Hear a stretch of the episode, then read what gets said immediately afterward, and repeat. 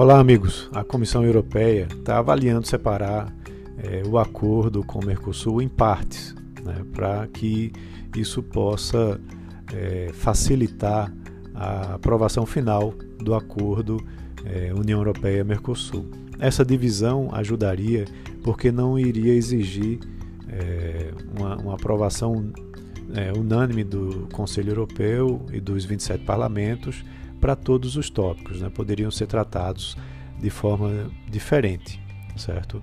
Isso é algo bastante importante, né? Que é, vai ser assim vai ajudar para que esse acordo com Brasil, Argentina, Paraguai e Uruguai possa é, ser destravado. As questões ambientais né, têm sido uma temática recorrente para complicar o andamento disso é, e tem, claro, é, interesses aí políticos também por trás, né? porque países agricultores como a França, que tem uma, uma agricultura considerável, é, mas que não é tão eficiente como a brasileira, termina sofrendo né, com o acordo. Então a ideia é você poder separar né, em três é, as três principais temáticas em tramitações diferentes. Né? Esse acordo ele tem três pilares. Primeiro, questões políticas e de segurança, depois cooperação econômica e institucional e o livre comércio. Né?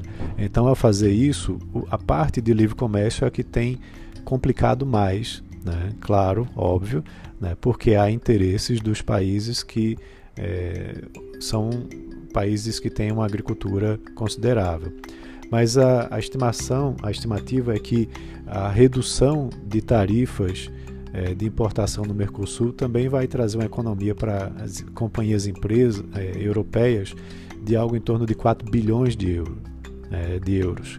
Então isso mostra que algo em torno de 60 mil empresas do bloco se beneficiariam com o mercado é, aqui da, do Mercosul.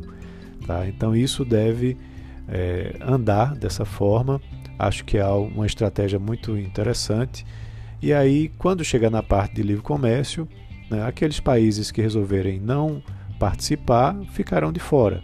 Né, mas os que participarem vão poder né, facilitar o comércio com o Brasil para receber mercadorias brasileiras por lá. Então é algo bastante interessante aí para essa nossa sexta-feira, um tema sobre o livre comércio, né, sobre esse acordo Mercosul-União Europeia e como que isso vai se desdobrar. Então é isso, amigos. Um abraço a todos, um ótimo final de semana e até segunda-feira.